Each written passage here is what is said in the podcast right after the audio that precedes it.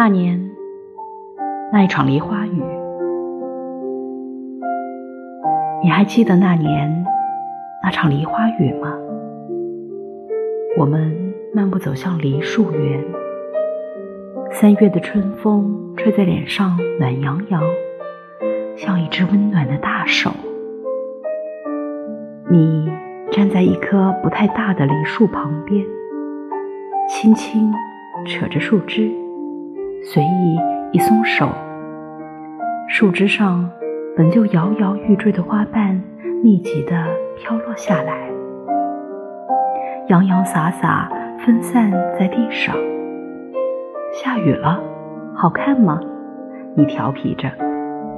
好看，这是梨花雨。你高大笔直的身材，在三月的暖阳下，让我恍惚看到了白马王子。